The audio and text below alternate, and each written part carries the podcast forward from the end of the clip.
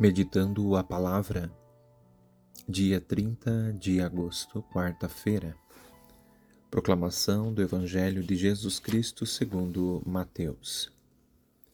Naquele tempo disse Jesus: Ai de vós, mestres da lei e fariseus hipócritas, vós sois como sepulcros caiados, por fora parecem belos, mas por dentro estão cheios de ossos mortos e de toda podridão.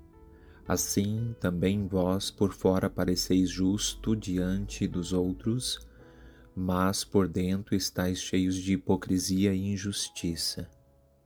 Ai de vós, mestres da lei e fariseus hipócritas, vós construís sepulcro para os profetas e enfeitais os túmulos dos justos.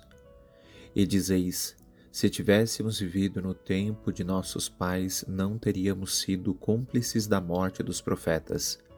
Com isso confessais que sois filhos daqueles que mataram os profetas. Completai, pois, a medida dos vossos pais. Palavra da salvação. A forte denúncia de Jesus contra os fariseus e os doutores da lei continua com o mesmo vigor de ontem. Aliás, ele a pronunciou de uma só vez. A indignação dele não poupa palavras fortes para denunciar a situação. As palavras são duras, daí perceber que a situação era grave.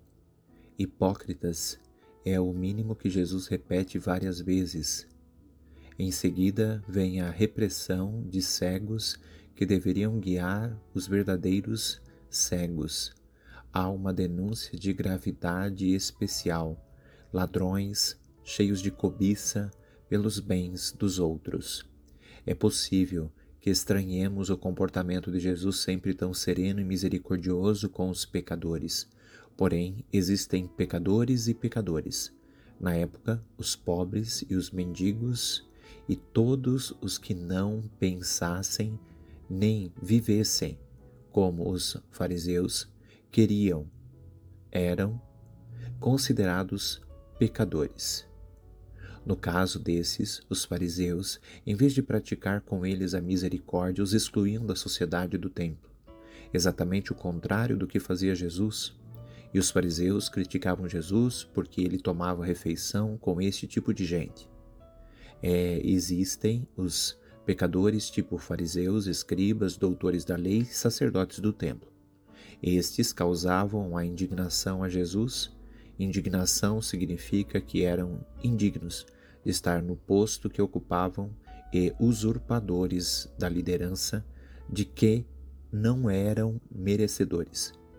Portanto, gente indigna, mereciam de fato a bronca de Jesus. Mas, até aqui falamos dos outros. É o momento de olharmos para o nosso comportamento. Quem são para nós os pecadores, os errados, e quem são as pessoas de bem? Nada te perturbe, nada te amedronte, tudo passa, só Deus não muda a paciência, tudo alcança, quem tem Deus nada falta, só Deus basta. Por intercessão de Santa Rita de Cássia, Deus te abençoe, protege e guarde, Pai, Filho e Espírito Santo. Amém.